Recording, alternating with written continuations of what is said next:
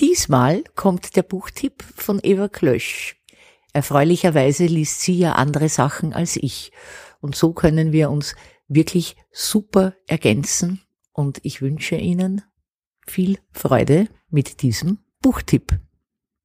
Lesen ist Kino im Kopf. Anna Jella und die Literatur. Der Podcast.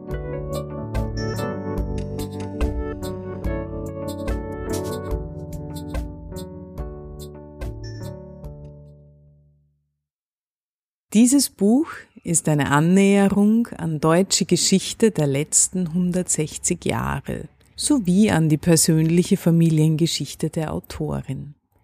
Anne Weber Ahnen. Ein Zeitreisetagebuch. Erschienen bei Mattes und Seitz Berlin.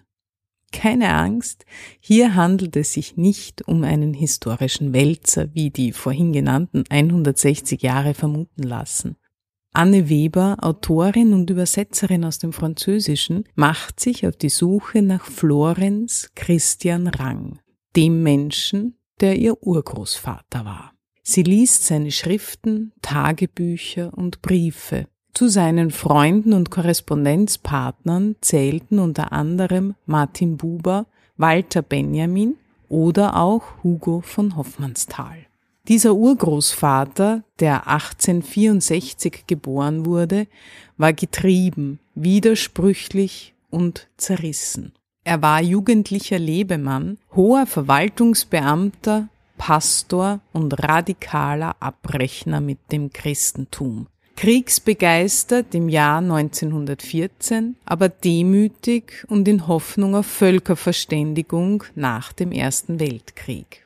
Da er viele Jahre als deutscher Beamter und evangelischer Pastor in Polen tätig war, wird diese Suche für Anne Weber auch eine Aufarbeitung der deutsch-polnischen Beziehung, die im 19. Jahrhundert kolonialistische Ausformungen hatte und die einen katastrophalen Höhepunkt unter der Nazi-Herrschaft erfuhr. Niemals ist es ihr möglich, die folgenden Geschehnisse auszublenden, auch wenn der Urgroßvater bereits 1924 starb. Sie reist selbst nach Polen und verbindet die familiäre mit der deutschen Vergangenheit. Anne Weber führt dieses Recherchetagebuch scharfsinnig und ehrlich mit sich selbst. Sie hinterfragt ihre Motive und Ansichten, sie wehrt sich gegen ihre eigenen Vorurteile. Dieses Buch ist komplex und vielschichtig und hat mich sehr berührt. Anna Jella und die Literatur. Besuchen Sie unsere Buchhandlung in der Margaretenstraße 35 oder online auf annajella.at.